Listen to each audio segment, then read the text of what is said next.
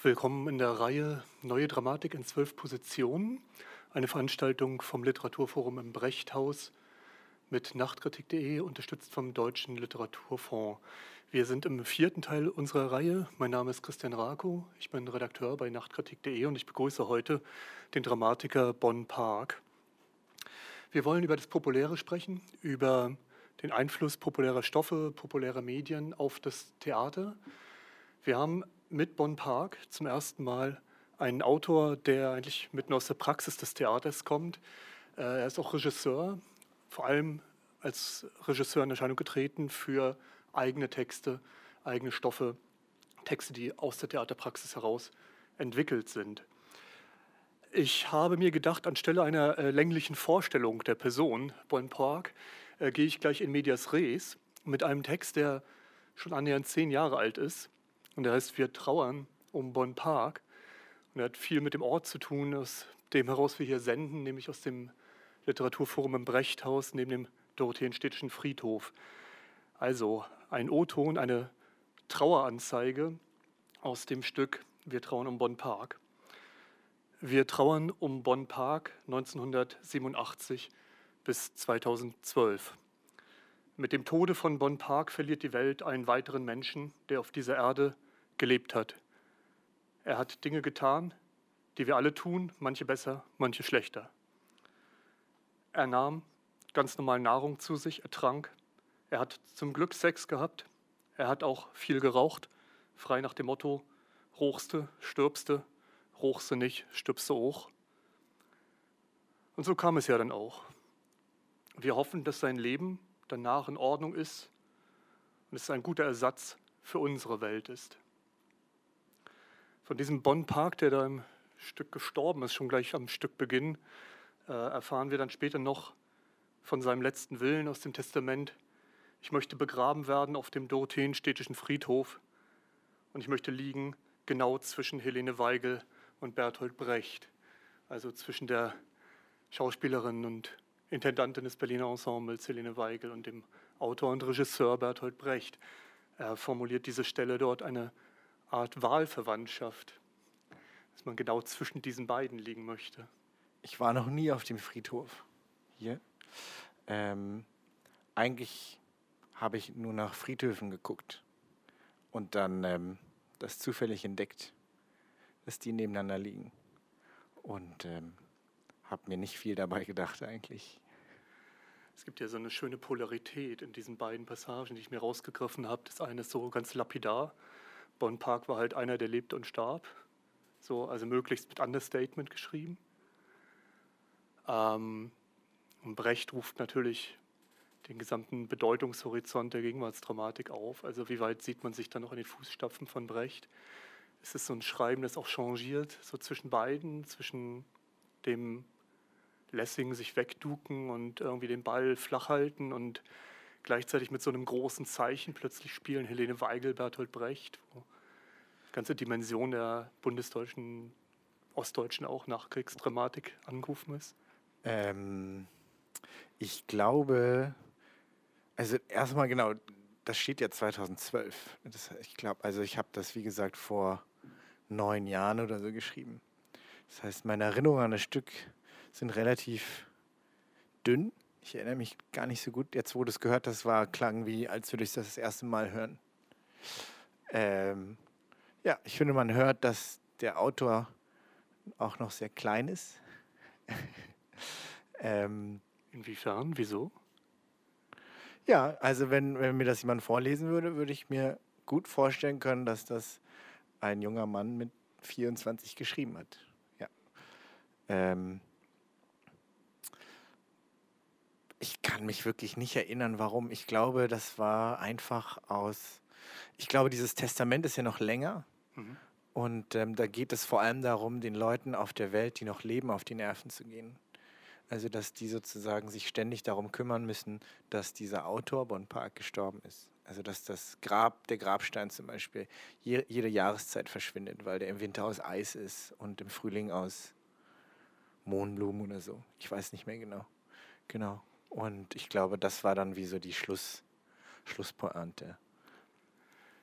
Äh, in dem Stück äh, sind gleich am Anfang äh, zwei Figuren, ein Kommissar und ein Arzt, die den Tod feststellen auf der Suche nach ihrem Autor. Also da denkt man dann an den Tod des Autors, à la Roland Barthes. Ne? Und Roland Barthes hat gesagt, der Tod des Autors wird die Geburt des Lesers sein. Ähm, und dann steht das relativ früh in ihrem Werk. Sie sind allerdings Regisseur. Also wenn diese Stücke richten sich ja nicht zunächst an ein Lesepublikum, sondern richten sich an eine Bühne, auf der etwas realisiert wird. Mhm. Äh, muss man so, wenn man Autor, Regisseur ist, so ein bisschen auch damit leben, dass man als Autor stirbt, als der, der sein Lesepublikum um sich rumschauen kann?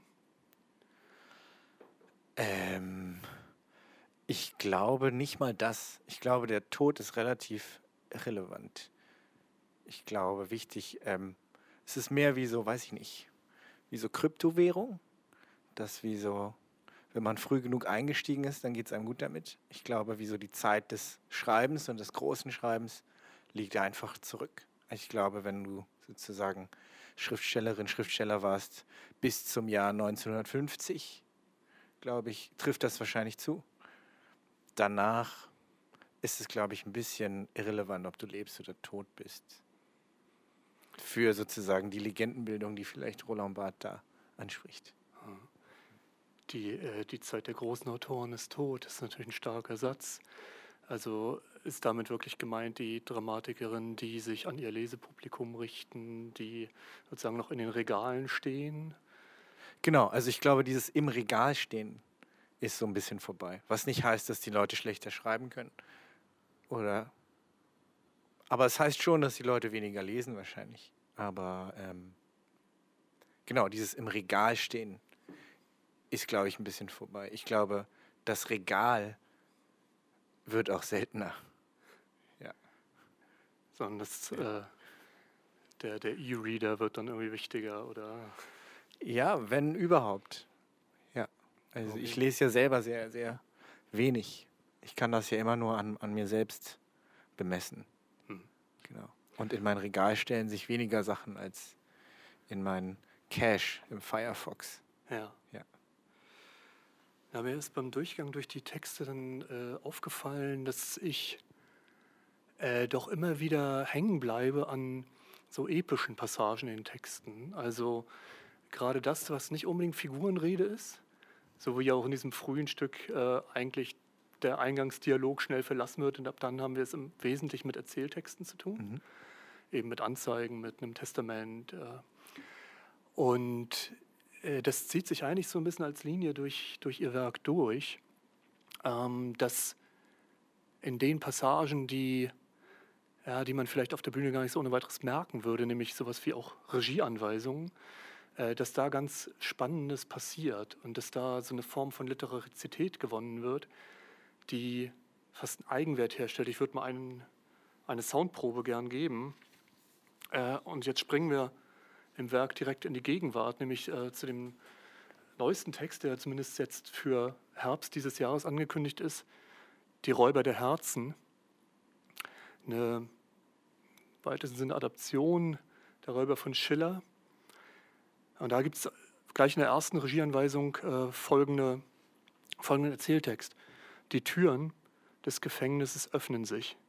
Heraus tritt ein gut aussehender Typ, dessen Krawatte fast gebunden ist und das Hemd fast vollständig zugeknöpft. Der Anzug sieht zum Glück teuer aus, das Brusthaar zugepflegt. Er hat einen obszön lässigen, aber auch sehr erstrebenswerten Gang. Wäre es das Jahr 2001, niemals würden wir ihn von der Bettkante stoßen. Doch leider ist es oft das Jahr 2020, in dem wir jede, jeden von der Bettkante stoßen. Es ist Karl Ozean. So wird der Protagonist des Stückes vorgestellt. Ähm, es gibt ja einen ziemlichen Sinnüberschuss eigentlich in dieser Regieanweisung. Also ne, er hat einen obszön, lässigen, aber doch auch einen strebenswerten Gang. Das sind ja so Beschreibungen, die schon in die Widersprüche eigentlich eines Ausdrucks hineingehen wollen. Äh, es wird eine Zeitdimension aufgemacht zwischen 2001 und 2020. Es wird vielleicht auch ein bisschen ja, mit dem Klischee des Maskulinen gespielt. Äh, alles ein wahnsinniger Aufwand für etwas, was nicht unbedingt äh, auf der Bühne landen muss, weil für wen ist so eine Regieanweisung eigentlich gedacht? Also wenn man jetzt nicht mal unbedingt ein Lesepublikum hat, so wie ich, das sich äh, erfreuen kann an solchen Regieanweisungen, ähm, warum, warum geht da so viel literarische Kraft rein? Und was tun diese Regieanweisungen? Ähm, mir helfen sie zu verbildlichen, wer, wer diese Person ist, jetzt in dem Fall. Und ich hoffe immer, dass es jemandem anderen auch helfen kann, der das spielen muss oder die. Ja. Ähm, oft gibt es also diese Texte entstehen ja alle eigentlich während der Proben und immer für eine spezifische Person, für eine spezifische Gruppe. Ähm, war auch, glaube ich, so ein Prozess, den man so rausfindet, wie man das einbauen kann oder ob man das einbaut oder ob man das nicht einbaut zum Beispiel dieser Text einfach dadurch, dass der bei uns gar nicht vorkommt auf der Bühne, habe ich ihn wieder vergessen, dass der überhaupt da ist. Hm. Und war wieder sehr frisch, das zu hören. Andere Texte schaffen es dann manchmal in so die Übertitelanlage oder werden auch mal ausgesprochen. Aber meistens ist es mehr so sinnlich gedacht, ich glaube, für die Spielenden, die was damit anfangen können. Also dazu gibt es noch so einen riesen Hinterbau. Also weil wir die Räuber ein Hybrid gemacht haben mit Oceans 11, also mit dem Heist-Genre, weil ich gerne so mit Genres arbeite und wir haben, oder ich habe da ganz doll an Danny Ocean gedacht, an ähm, George Clooney. Ja, man genau. könnte eigentlich sagen, dass diese Passage, äh, diese Auftaktszene aus dem Steven Soderbergh-Film, der ist ja von 2001 auch, genau. äh, aufnimmt. Ja wenn er dort aus dem Gefängnis kommt, dann ist genau. es eben George Clooney, also ja. genau dieser Typ, den man nicht von der Bettkante stoßen würde vielleicht. Ja. Und es aber heute irgendwie tut, ja. jetzt doch eine Form von Männlichkeit ist, die ähm, ja, vielleicht in die Krise geraten ist. Ähm, wie weit ähm, ist es für den Arbeitsprozess? Sie hatten jetzt auch gesagt, es ist gar nicht mehr drin im Stück oder es ist äh, die, die Probenarbeit hat sich woanders hin bewegt. Wie war eigentlich da der Prozess? Äh, steht am Anfang eher der Wunsch, Schillers Räuber sich vorzunehmen und eine Überschreibung zu machen? Ja, so der gängige Begriff. Wir machen eine Überschreibung, wir nehmen quasi den Stoff und bauen uns komplett neue Figuren daraus, wir bauen uns neues Dialogmaterial daraus. Äh, stand das am Anfang oder steht eher am Anfang zu denken, ich will mal im Theater sowas machen wie einen coolen Gangsterfilm und dann kommt der Schiller eigentlich eher sekundär rein und das Primäre war, eine Erzählung wie Oceans 11 für die Bühne möglich zu machen. Ähm, ich glaube, es ist so alles. Es ist so ein bisschen alles. Es gibt ähm, dieses komische Verlangen, glaube ich, als Theatermacher, für mich zumindest, auf der einen Seite so ganz doll zu schimpfen darauf, dass alle Spielpläne seit 250 Jahren exakt gleich aussehen. Nur, dass vor 250 Jahren vielleicht noch Uraufführung dran stand bei Die Räuber und jetzt halt nicht mehr. Und bei allen anderen Stücken eben auch. Und dass man sich so fragt, warum? Was soll das? Und auf der anderen Seite das aber auch wie so, so ein komisches, äh, komische Legendenbildung und Mythosbildung herstellt und so, so Denkmäler es gibt im Theater, die man dann sich anschauen will und die man dann auch mal machen will. So, und ursprünglich war das eben geplant für die große Bühne. Und ich wollte ursprünglich eigentlich wie so eine Art Deutschlandstück machen. Ich wollte eigentlich gern Räuber und Faust in einem Stück machen. Und das hätte dann die Räuber von Goethe gehießen. Aber das hat leider nicht geklappt. Und genau aus diesem Grund, diese, diese Denkmäler zu untersuchen und zu überprüfen auf, ähm, warum eigentlich das die ganze Zeit noch hoch und runter gespielt wird. Und dann aber auch immer die Lust daran, so Genres zu erkunden und ähm, das dem, dem was so entgegenzusetzen oder so. Aber auch einfach der Spaß an einem Film wie Ocean's Eleven, mhm. wo ich das Gefühl mag, dass der Film mir gibt. Gerade in dieser Zeit, nämlich bedingungslose Zuversicht dass immer alles glatt geht, dass alle Pläne gelingen, dass wie so, also wir, das sind ja elf Verbrecher, die rauben Casinos aus, die rauben 260 Millionen Dollar aus oder so und wir feuern die halt an. Und die erschießen aber niemanden, die schreien niemanden an, die beleidigen niemanden, es gibt keine Gewalt, es stirbt niemand, man sieht keinen Tropfen Blut in diesem Film, das ist aber ein Verbrecherfilm. Und die lösen alles nur mit Charme Und die lösen alles nur mit Humor und mit dem Aussehen, das sie haben. Also wie wahnsinnig gut Matt Damon und, und Brad Pitt und Julia Roberts und, und äh, ähm, George Clooney eben aussehen. Und dass die kaum lauter sprechen als ich jetzt und trotzdem sozusagen Verbrecher sind, die Schurken. Und immer alles gelingt und der und jeder Plan gelingt und dann diese Musik, die dann einen mal so vorantreibt und man immer wie so, ah ja, alles ist super. Und dann gibt es so diesen Moment, wo man denkt, ah, jetzt geht aber alles zu Brüche. Und dann ist das aber, sind wir auch so gefühlt worden, dann sind wir auch hinters Licht gefühlt worden. Dass, ähm, nee, nee, das war auch Teil des Plans. Das Scheitern des Plans war Teil des Plans. Mhm. Und das war so ein Gefühl oder ein Gefühl, wonach ich mich jetzt noch mehr sehne als damals, glaube ich ich glaube, wir haben das im Dezember 2009, haben wir, 19 haben wir das erste Mal darüber geredet. Das war vor der Pandemie und ich hatte da eben schon das Gefühl wie, wow, alles ist beschissen. Ich mache irgendwie die Augen auf und alles ist beschissen. Ich schaue ins, ins Internet und alles ist beschissen und die Nachrichten, die schlimmen, überschlagen sich und das Gefühl von, wow, alles ist schwierig, war es schon sehr stark und dann vier Monate später kam noch diese Pandemie. Und ich erinnere mich sozusagen gar nicht mehr, was ich damals alles so als schlimm empfand. Hm. Weil jetzt sozusagen alles so überbordend unter dieser, unter dieser ähm, ja, Pandemie, sanften Pandemiedecke hängt. Ja.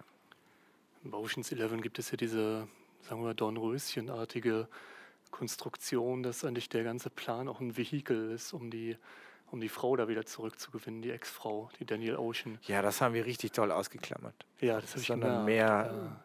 versucht, Familie, was ja in die Räuber auch vorkommt, das darüber zu lösen.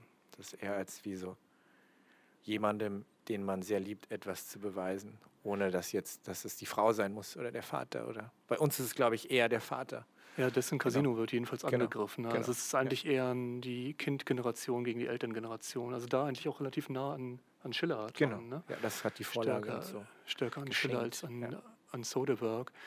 Die Uh, Andy Warhol hat dann mal gesagt, ähm, also eine Pop-Definition. Ähm, once you got pop, you could never see a sign the same way again. Also in dem Moment, in dem man Pop hat und die massenhafte Verbreitung von Zeichen, sieht man in gewisser Weise nie das eigentliche Ding, sondern man sieht immer schon das Zeichen, das damit aufgebaut werden soll. Man sieht das Symbol äh, in den Dingen. Ist das so ein Moment ähm, beim auch Lesen alter Stoffe, das eigentlich sich Pop-Zeichen, das massenkompatible Zeichen da schon drüber legt. Also dass im Grunde genommen die, die jetzt Literatur, in diesem Falle der Schiller, schon ja. gefiltert erscheint. Ja, ich würde es, glaube ich, nie mit Pop beschreiben, weil ich glaube, die Kategorisierung von Pop, die der Andy Wall vielleicht anspricht, hat, glaube ich, zu seinen Lebzeiten wahrscheinlich mehr gestimmt, wo es vielleicht noch wie so den Kampf der Genres gab oder so, oder den Kampf der Bezeichnung. Und ich finde eigentlich jetzt nach dieser Definition ist alles Pop, alles ist zeichenhaft, alles ist nur noch das Symbol für etwas. Die Räuber ist das Genre Reklam und äh, Ocean's Eleven ist das Genre Heist.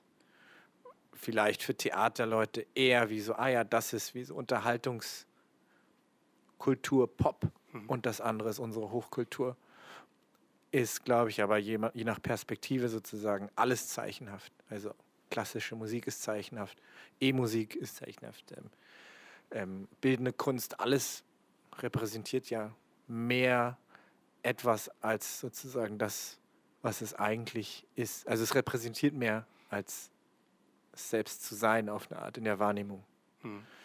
Ähm, und finde sicher, dass darin dann was, was stimmt in, in meiner Arbeit. Kann das aber selber für mich gar nicht so richtig beschreiben. Aber ich glaube, mir ist schon immer wichtig, dass es sowas wie so Folien gibt oder eine gemeinsame Sprache, wo man das Gefühl hat, man redet mit allen.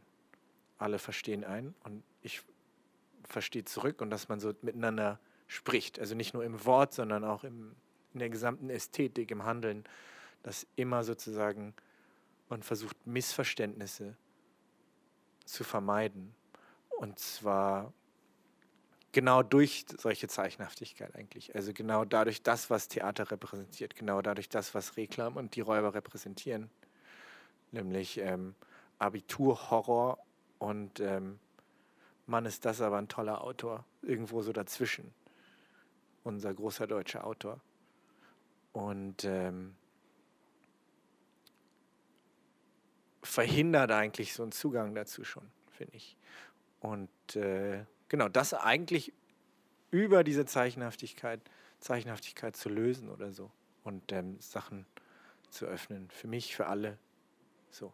Das hm. ähm, ist mir, glaube ich, sehr wichtig, gerade in einem Medium wie Theater, das ich finde oft irgendwie so missverstanden ist als wie so intellektuell und akademisch und man sehr oft so so vorgespielte Essays oder so hat gefühlt. Mhm. Und ja auch oft, finde ich, so merkwürdige Fragen gestellt werden, weil sowieso, dass der Zugang über Begriffe wie politisches Theater, über Schlagzeilen aus, aus Nachrichten oder so, über Gesellschaftsrelevanz und damit, aber ist ja immer gemeint wie so Themen, mhm. so politisch, tagesaktuell politische Themen irgendwie und finde ich wie so,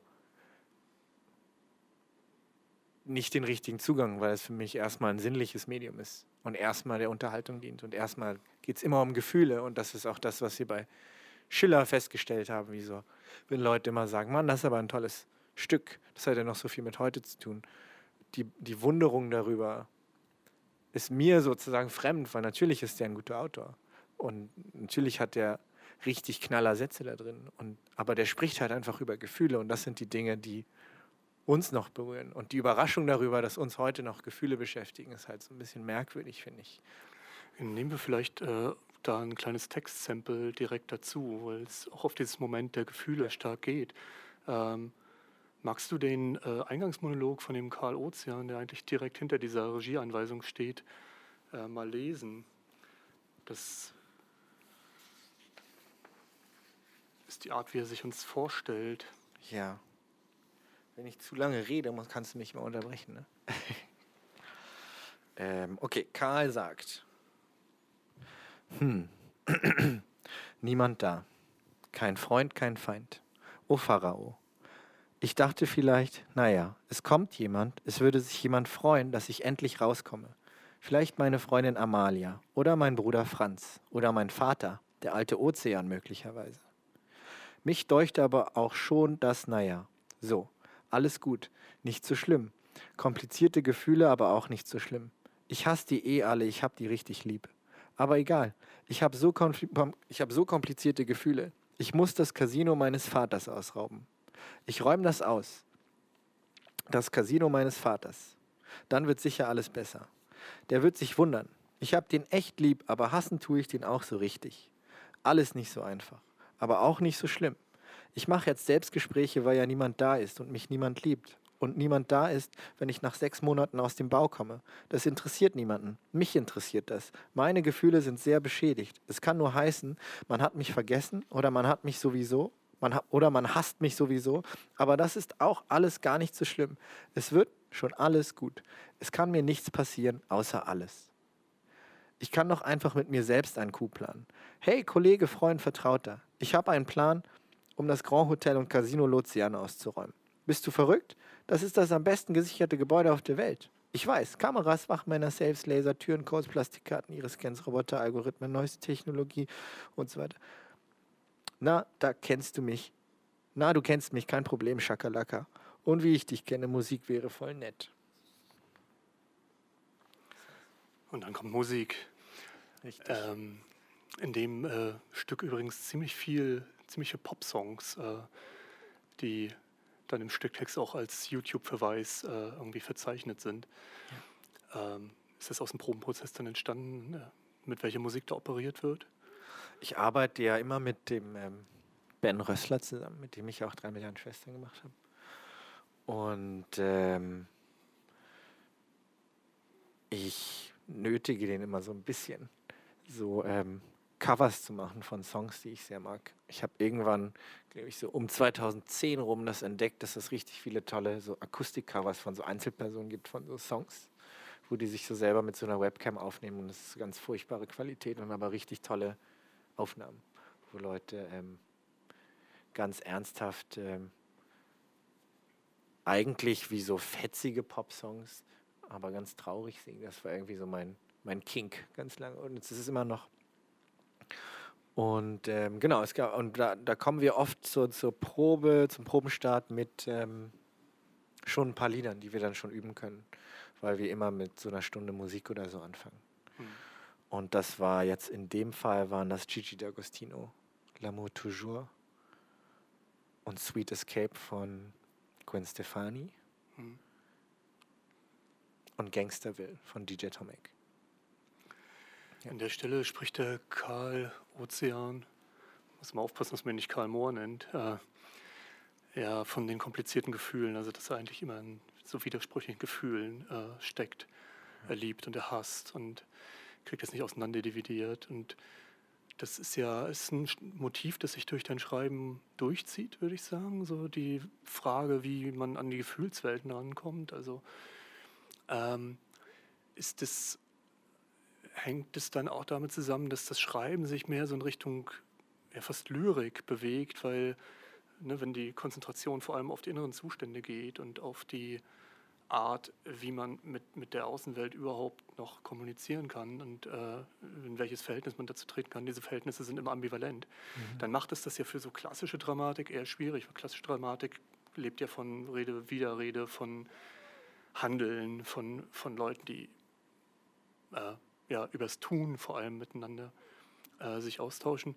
Ich habe das Gefühl, dass deine Figuren eher über die Reflexion äh, kommen, also eher ja, wirklich so eine lyrische äh, Tendenz haben. Ist das adäquat beschrieben? Das weiß ich nicht. Das kann ich, kann ich leider wirklich weder in die eine Richtung noch in die andere, glaube ich, beantworten. Ich bilde mir, glaube ich, schon ein, immer so normale Theaterfiguren zu haben, auf eine Art. Aber dann weiß ich auch nicht so richtig, was normale Theaterfiguren sind. Ähm,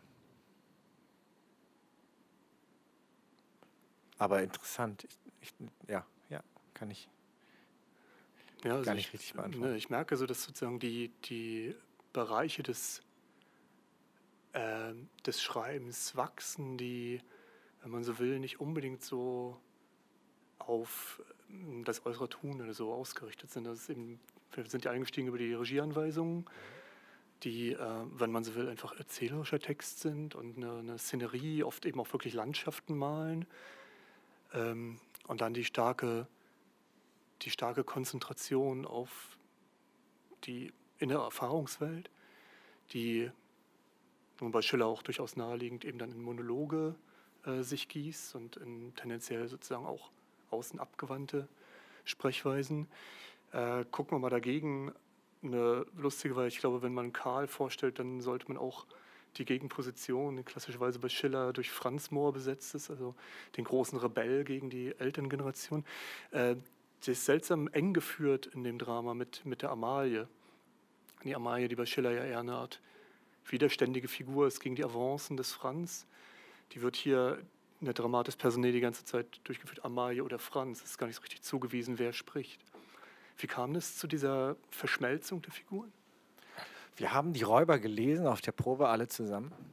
War für mich auch wie das erste Mal, das richtig zu lesen, ehrlich gesagt. Ähm, weil ich nie richtig durchgekommen bin, weil es einfach zu anstrengend ist, das zu lesen für mich.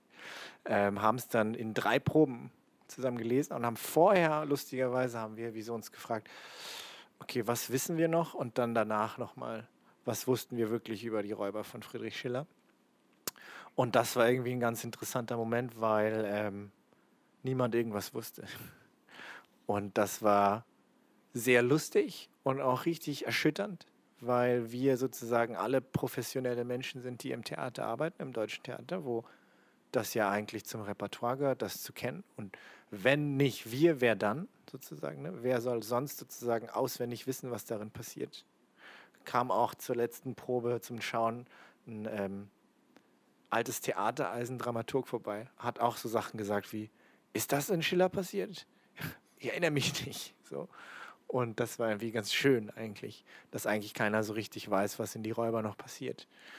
War dann auch ein Problem, weil wir damit abarbeiten ja auch und damit spielen, dass wir uns daran anlehnen. So, und Sachen bewusst anders machen und Sachen bewusst gleich machen und so. Und da war eben eine Hauptnuance, war, die, an die sich alle erinnern, war eben, ja, es gibt diese beiden Brüder, der eine ist cool, der andere ist scheiße. Und dann gibt es diese dumme Frauenfigur. Und das haben irgendwie alle wie so mehr oder weniger in diesem Satz gesagt. Also so guter Bruder, schlechter Bruder, dumme Frauenfigur. So. Und das ähm, ist extrem schade und langweilig irgendwie natürlich. Viel lustiger ist ja, wenn man nicht weiß, wer der nette und der nicht nette Bruder ist. Und viel lustiger ist es ja auch, wenn es keine dumme Frauenfigur gibt, sondern nur tolle Figuren. Und um das sozusagen aufzulösen, habe ich diesen Kniff gemacht, von dem ich gar nicht weiß, wie der funktioniert. Ob man das checkt oder nicht. Wir hatten das ja leider noch nicht gezeigt der Öffentlichkeit. Das, und dann ist eben noch der alte Ozean, der ja auch noch mal was ganz anderes repräsentiert, nämlich alter Mann irgendwie. Und ähm, dass die drei mehr oder weniger, wo nicht klar ist, wer was sagt, wo immer steht Amalia oder Franz oder Amalia oder der alte Ozean, Franz oder der alte Ozean, dass man sozusagen das einfach umgeht. Dass man nicht sagen kann, das ist eine dumme Frauenfigur und das ist das Patriarchat und das ist der schlechte Bruder, hm. sondern dass alle drei jetzt gerade diese Replik gesagt haben können oder nicht. Das war die Idee dahinter. Genau. Hm. Ja. also es kriegt so, die Amalie so eine Art äh, Antigone-hafte Note. Ne? Also sie wird auch, sie, sie begehrt auch auf gegen die Ordnung, äh, indem man sie mit dem Franz zusammenstellt. Ähm ja, also es ging mehr darum, sozusagen das, was du vorhin angesprochen hast, mit diesem Zeichenhaften. Ne? Also dass wir so Repräsentanten ihrer Gattung, der mhm. alte weiße Mann, die junge Frau, der junge böse Mann, sozusagen, dass man diese Schemenhaftigkeit und Schubladisierung von so Menschen umgeht, indem man jedem die Replik geben kann. Mhm. Und trotzdem schält sich so ein relativ konkretes Generationenporträt heraus. Da habe ich das Gefühl, vielleicht lesen wir mal die zentrale Passage, wo Amalie und oder Franz äh, gegen, den, gegen den alten Ozean aufbegehren.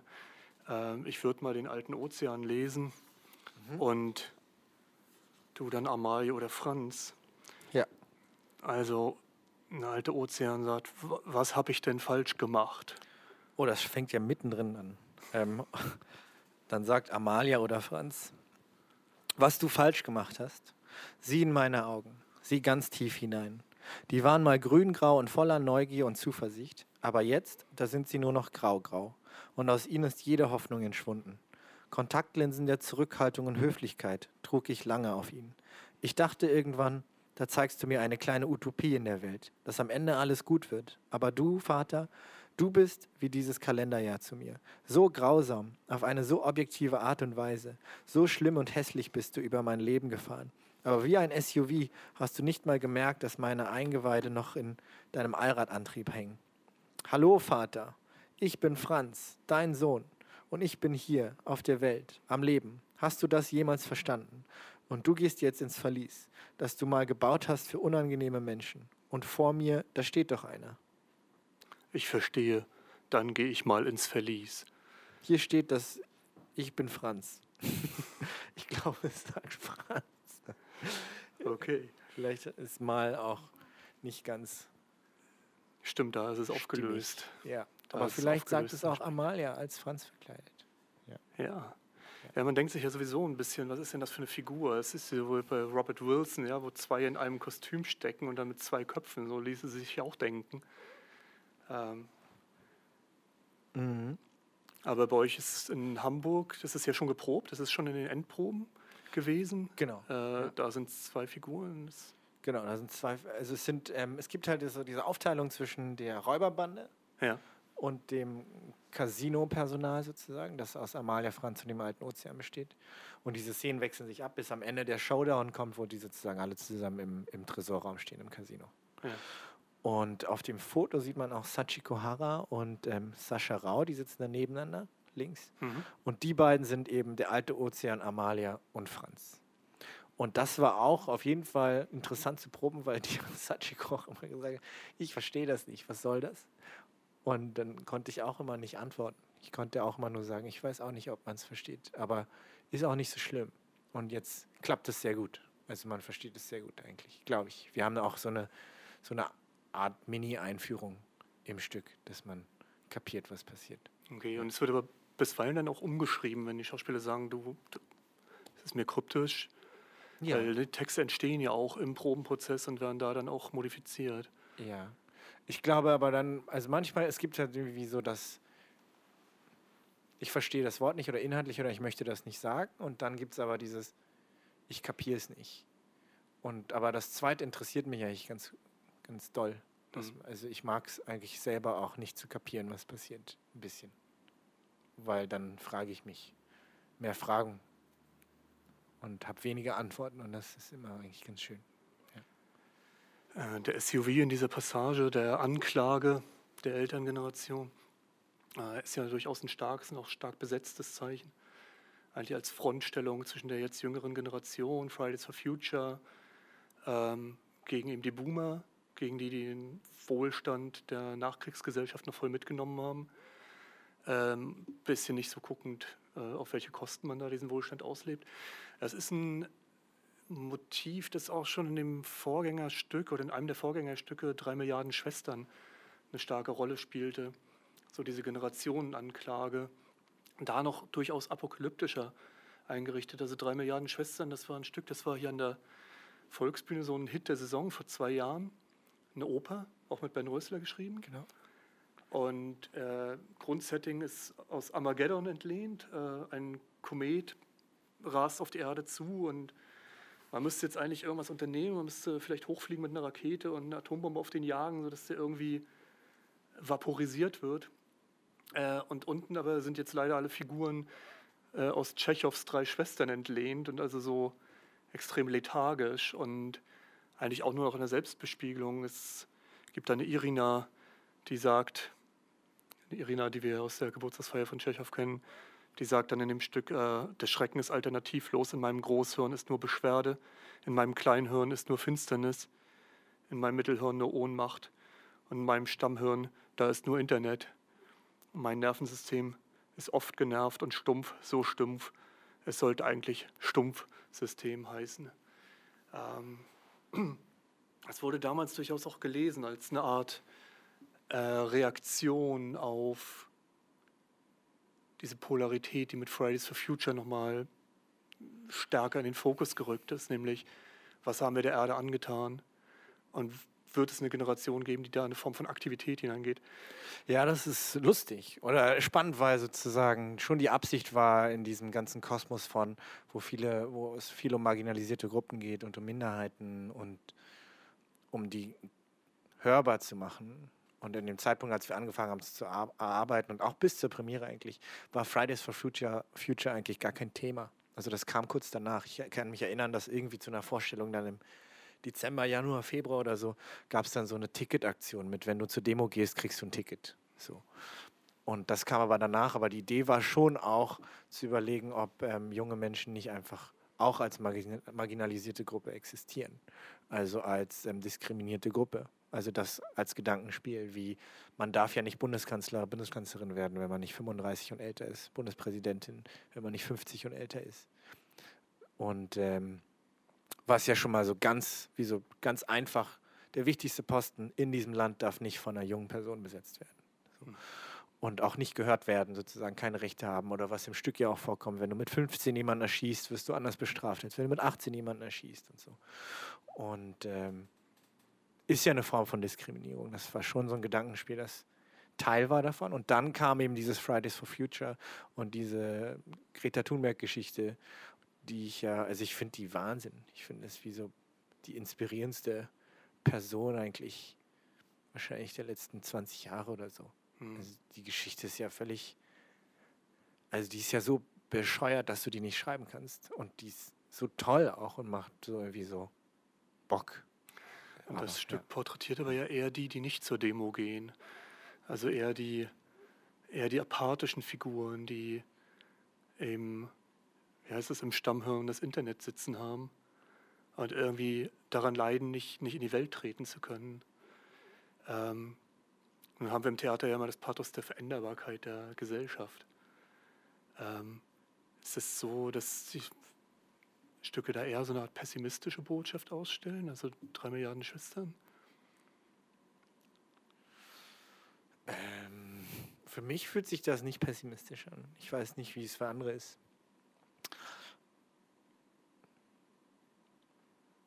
Glaube, es ist mehr einfach eine Beobachtung von einem selbst und von seinem Umfeld, von dem Umfeld, in dem man lebt, die Welt, in der man lebt.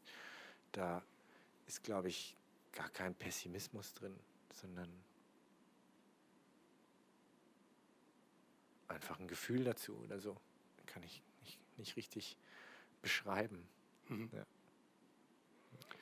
Die äh, im Kontext der drei Milliarden Schwestern hast du gesagt, so ein Ausgangspunkt war, es ist schade, dass Oper nur 0,001 Prozent der Weltbevölkerung gehören. Und das war der Versuch, dagegen anzuarbeiten. Und wenn wir jetzt wieder zurückkommen zu diesem Pop-Motiv, ähm, gerade gesagt, Armageddon spielt eine wichtige Rolle, also dieser, äh, dieser Film damals mit Bruce Willis, die eben sich der Gefahr des Kometen stellen und da einen Actionfilm im Grunde genommen äh, drumherum bauen. Ähm, also braucht es an dem Punkt, also um, zum Beispiel in diesem Falle Oper populär zu machen, äh, braucht es diese Stoffvorlagen? Ne? Ob es das braucht, weiß ich nicht. Für, für mich war es eine gute Möglichkeit, das so zu machen. Also mein Zugang dazu hat sich dadurch irgendwie geöffnet zu einem Medium oder einem Genre, das ja eigentlich irgendwie total toll ist, wenn alle sich versammeln in einem, in einem Ort und dann geht das Licht aus und dann spielen 40 Leute Instrumente und dann wird dazu gesungen eine Geschichte. Und ähm, es gibt imposante Bühnenbilder und Kostüme und viele Gefühle fliegen so durch den Raum. Ist ja per se erstmal toll. Mhm. Und dann, aber das, was es ist, ist ja wie so, man geht hin und schaut den Wikipedia-Artikel und hat was an, was man sonst nie anhat. Und ähm, wundert sich über die Häppchen, die wie so abnummeriert sind in der Pause und so. Und ähm, Leute, die sich aufregen mittendrin über irgendwas, was du nicht verstehst, warum die sich aufregen und so. Also das sind ja so wahnsinnig viele Codes. Das ist wie so ein sehr, sehr gutes Passwort, mit dem du dein irgendwas, weiß ich nicht, dein, dein, dein Online-Banking sozusagen schützen wollen würdest oder so. Also das ist so unzugänglich, dass das total schade ist. Und da gab es einfach so ein großes Bedürfnis, das zu einem zu holen und den Versuch zu, zu unternehmen, mhm. daraus was zu machen, was es eigentlich ist, nämlich Musik und Theater irgendwie. Ja. Äh, Im Theater gibt es ja ein starkes Pathos der, ähm, des, des Subversiven und des irgendwie sich auch gegen äh, gesellschaftlich gültige Codes zu stellen. Äh, stoßt ja auch manchmal auf Widerstände, wo Leute sagen, das ist aber zu große Nähe zur Kulturindustrie. Das ist doch im Grunde Massenware, die eigentlich einen Verblendungszusammenhang herstellt, zum Beispiel sowas wie Armageddon. Also wenn man mit solchen Folien operiert oder wenn man dann auch noch entsprechende Musik äh, dort anzitiert, mhm. äh, gibt es da manchmal auch Widerstände innerhalb des Theaters? Oder? Ich glaube, dieses Stück wäre niemals entstanden. Ich glaube, es ist wie so ein absolutes Zufallsprodukt und wahnsinnig viele Unwahrscheinlichkeiten, die, die die Herstellung dieses Abends ermöglicht haben. Also wir sind ja unter diesem Chaos von 14.000 Intendantenwechseln und so, wo alle mit sich selbst beschäftigt waren und wo alle paar Wochen Kamerateams vor, dem, vor der Pforte waren und ähm, rauchend der Kultursenator im Hof stand und so, wo sozusagen alle beschäftigt waren mit Machtspielen oder so und wir sozusagen darunter durchgeflogen sind und hier auch gern eigentlich mal erwähnen also möchte, dass das nur entstanden ist, weil Chris Derkon, aber vor allem Marietta Piekenbrock, die ja das mit ihm zusammen gemacht hat, das ermöglicht hat, die mich getroffen hat und gesagt hat, ich habe das gelesen, ich vertraue dir, ich vertraue euch, mach das einfach. Mhm. Wo bei jedem anderen Theater, wenn ich angerufen hätte und gesagt hätte, ich möchte gerne eine Oper machen euch im Theater mit einem Orchester, ist aber ein Schulorchester und mit Leuten auf der Bühne sind keine Sängerinnen und Sänger, sind auch keine Schauspielerinnen und Schauspieler, alles Laien. Und äh, wir haben alle keine Ahnung von Oper. Ach, die Oper ist auch noch nicht geschrieben. Wir entwickeln die während des Probenprozesses. Mit einem Komponisten, der auch noch nie eine Oper gemacht hat. Und ich war selber auch nur viermal in der Oper. Ist irgendwann in, diesem, in dieser Textpassage das Freizeichen schon im Telefon. Das passiert nicht. Das passiert nicht an einem deutschen Theater. Und dass das passiert ist, ist ein ganz großer Verdienst eben von den beiden. Hm. Und ähm, genau, in der, in der Nachfolgeintendanz, das hätte nicht stattgefunden, 100 Prozent nicht. Hm. Und könnte mir auch kaum im Haus vorstellen, dass ich das getraut hätte. So.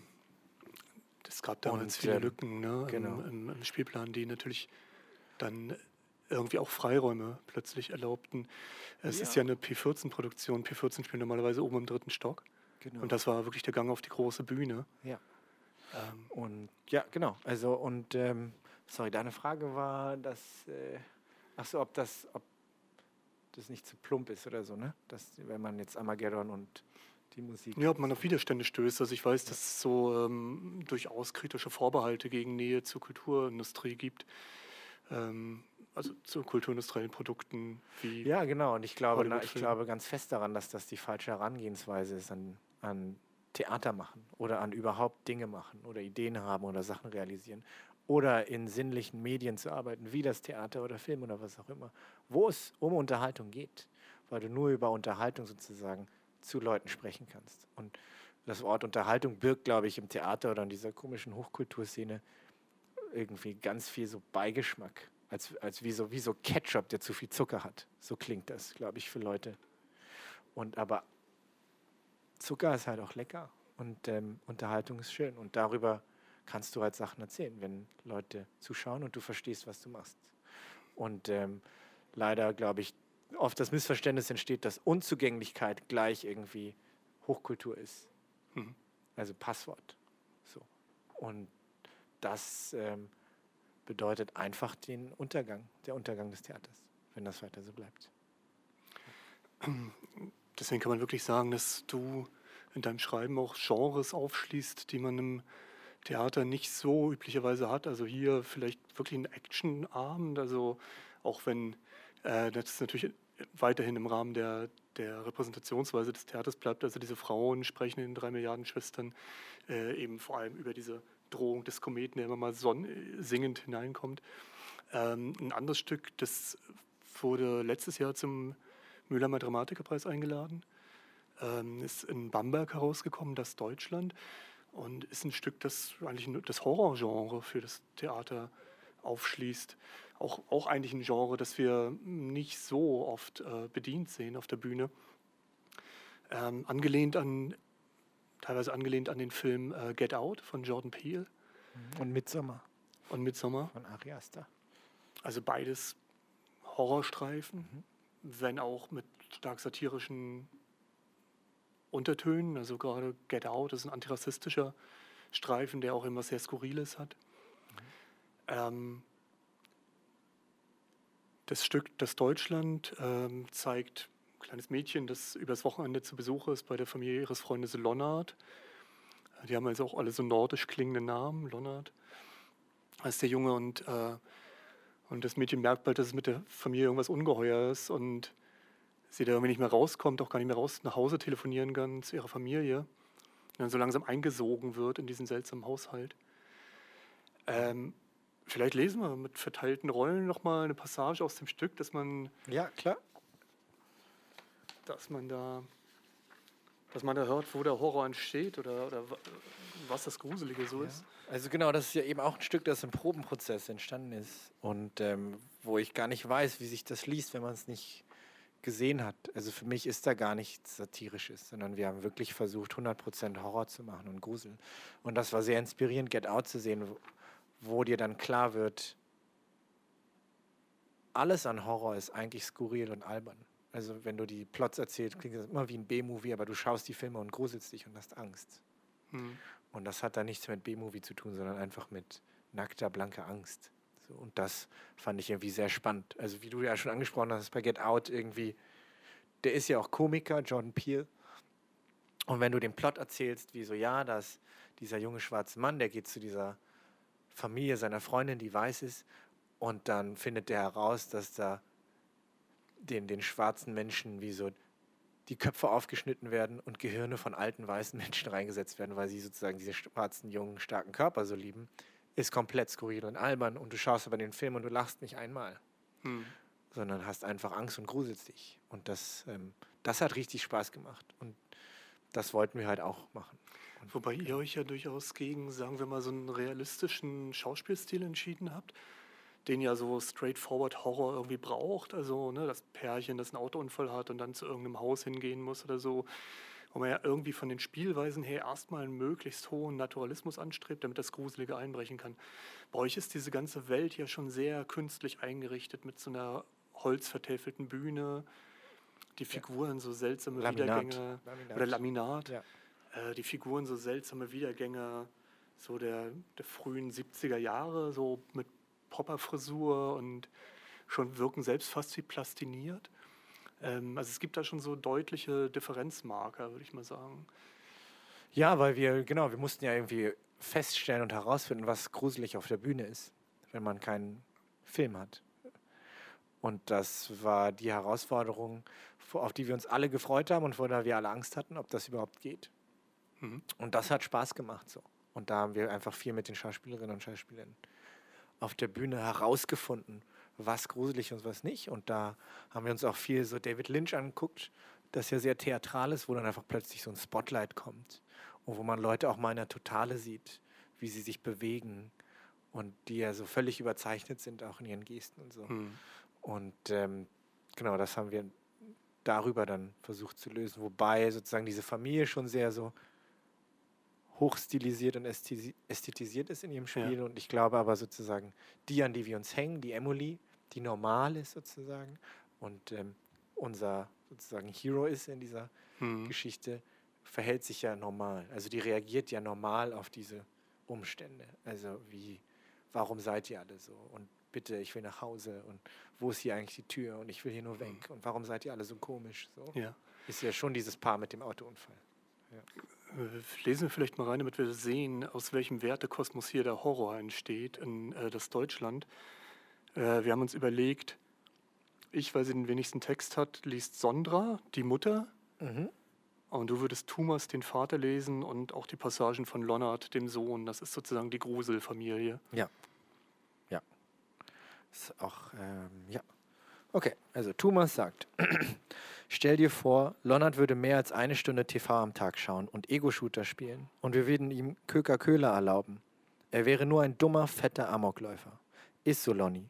Wir meinen es nur gut mit dir, damit du nicht später am Rand der Gesellschaft rumhängst, mit deinen Freunden vom Rand der Gesellschaft, auch wenn die es alle schwer haben und wirklich in Ordnung sind.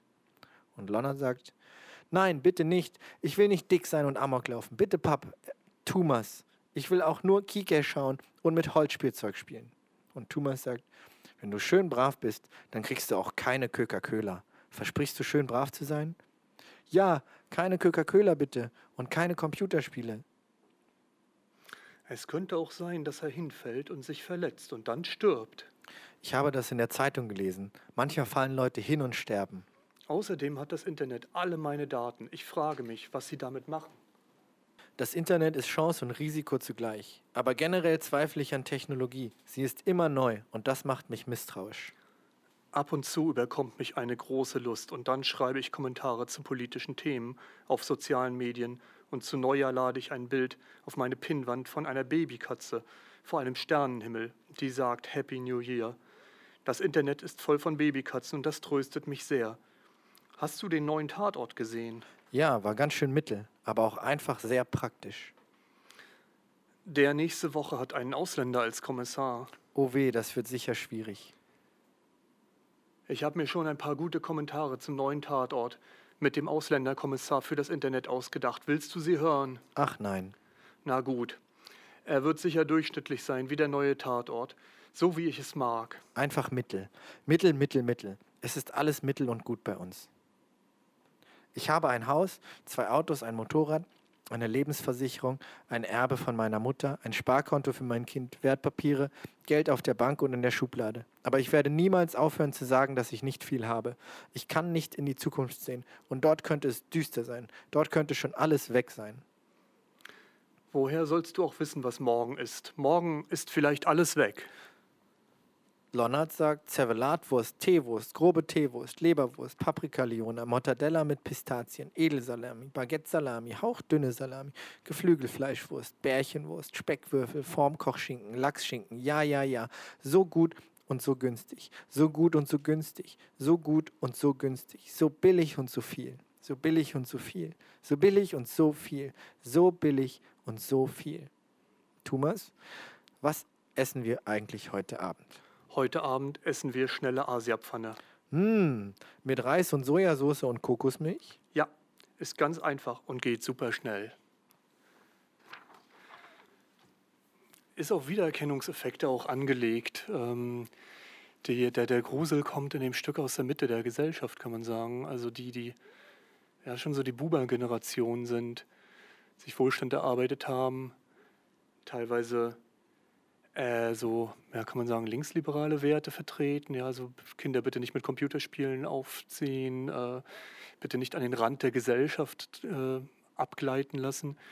Mm, bei euch aber wird genau diese Mitte eigentlich zum Problem. Ich würde fast sagen, von denen ich kenne, dein politisches Stück, in dem du irgendwie dir anguckst, was eigentlich der Wertekosmos, der sich so in den letzten 20, 30 Jahren gebildet hat, an, an Abgründen mitführt oder im doppelten Boden mitführt? Wie, wie muss man das auffassen?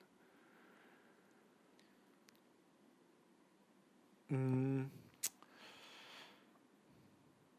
Ich würde das gar nicht so begrenzen auf so eine Generation oder so. Ich glaube schon, dass es generationenübergreifend ist. Also wir haben untersucht, was gruselig ist an Deutschsein oder Deutschland und wollten auch eben nicht, weil das eben auch gruselig ist, in einem Ort wie das Theater, das sich genau für das hält, was es ist, nämlich so ein bisschen linksliberal und progressiv und fortschrittlich und immer an der Spitze der, einer denkenden Gesellschaft, da irgendwie wieder so AfD Nazis auf die Bühne stellen und dann man so ein Publikum sitzt und sagt, ah ja, das sind die Bösen und wir sind die Guten und man sich so die ganze Zeit so gegenseitig zunickt und dann nach Hause geht und sich gut fühlen kann, weil man ist das ja nicht.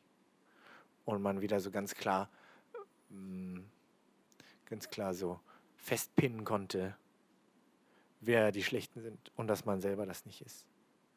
Und wir haben in diesem Stückentwicklungsprozess schon auch gesucht nach Momenten, die uns selber treffen, die wir selber sind oder konfrontiert sind oder so. Und dieses Ding mit Holzspielzeug spielen oder mit Pfirsichkernen und wirklich nur eine Stunde TV, aber dann nur ZDF-Logo und so, ist einfach so ist, was ich auch in meinem Umfeld, in meiner Schulzeit und so erlebt habe.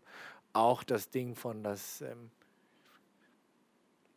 Leute zum Mittagessen zwei Körnerbrötchen für 40 Cent sich reindrücken und den Rest lieber sparen, anstatt was zu essen, was lecker ist. Hm.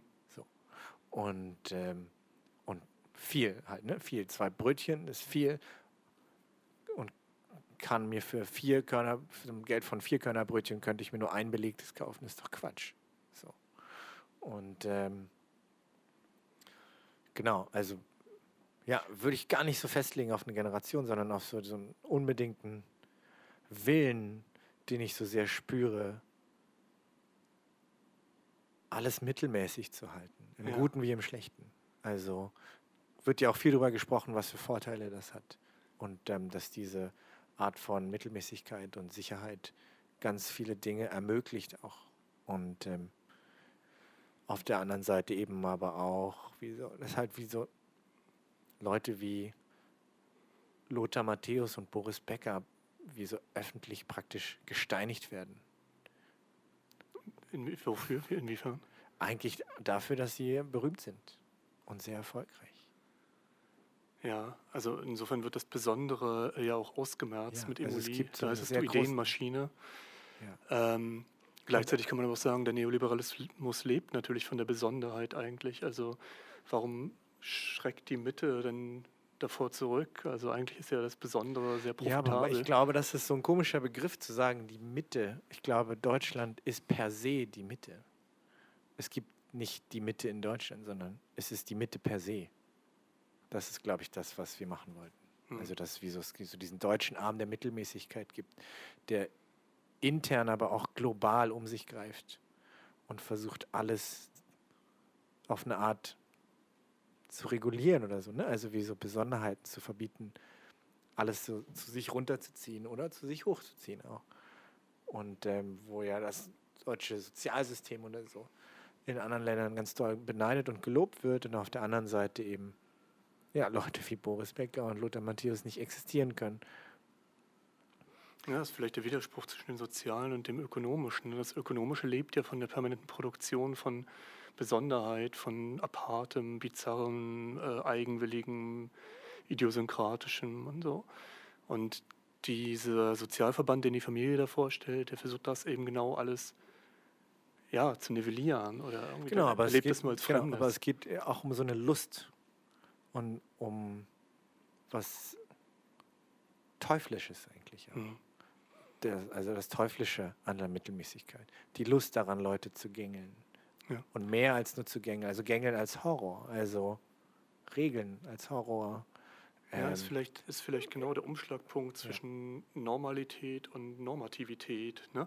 Dass die, die Lust auch Leuten auf, Leute auf Regeln hinzuweisen, ist, glaube ich, in dieser Art und Weise und in dieser Boshaftigkeit, glaube ich, deutschlandspezifisch. Mhm. Wir hatten so eine Situation, wo ich so erzählt habe, ja, ein Freund von mir ist Fahrrad gefahren in Kreuzberg und da hat ihm ein Rentner einen Regenschirm in die Speichen gehauen und er ist hingefallen. Und dann hat er nur gesagt, hier ist kein Fahrradweg. Und ich war wie so, wow, das ist eine krasse Geschichte, die er mir erzählt hat. Und dann meint aber der nächste, der Schauspieler, ja, ist mir auch passiert. Ich bin auf den Bürgersteig gefahren und der hat mich einfach um, um, um, umgeschubst. Und dann meint die nächste Schauspielerin, ja, ist mir auch passiert. Und das, was die gemeinsam haben, ist, dass die unter 30 sind. Mhm. Und ähm, ich glaube nicht, dass du an einem anderen Ort auf der Welt auf einem Bürgersteig fürs Fahrradfahren von einem Rentner vom Fahrrad gestoßen wirst. Ich glaube nicht, dass das passiert. aber in Bamberg ist es passiert und da ist euer Stück Ich entstanden. weiß nicht, ob das in Bamberg war, aber das, also überall. In allen 16 Bundesländern kann das, glaube ich, in vorkommen. der, in der Weltkulturerbestadt, äh, wo dann sozusagen Deutschland ganz zu sich kommt. Und ich, genau, das ist ja sehr symptomatisch. Das ist nur ein Beispiel, was sich wiederholt hat, interessanterweise. Ne? Also, wo du sagst, überall anders auf der Welt, ist, so, das ist nicht jedem passiert. Und hier scheint das sehr, sehr vielen Leuten einfach passiert zu sein, was ja dann nicht mehr Einzelfall ist.